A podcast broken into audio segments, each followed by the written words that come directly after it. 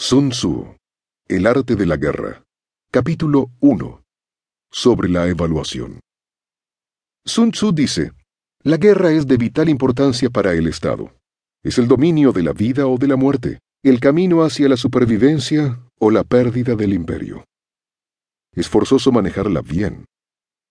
No reflexionar seriamente sobre todo lo que le concierne es dar prueba de una culpable indiferencia en lo que respecta a la conservación o pérdida de lo que nos es más querido, y ello no debe ocurrir entre nosotros.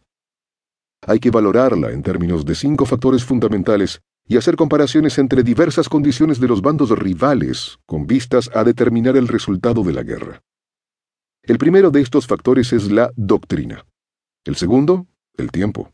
El tercero, el terreno. El cuarto, el mando y el quinto, la disciplina. La doctrina significa aquello que hace que el pueblo esté en armonía con su gobernante, de modo que le siga donde sea, sin temer por sus vidas ni a correr cualquier peligro.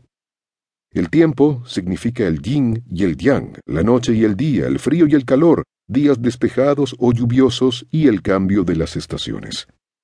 El terreno implica las distancias, y hace referencia a donde es fácil o difícil desplazarse, y si es campo abierto o lugares estrechos, y esto influencia las posibilidades de supervivencia.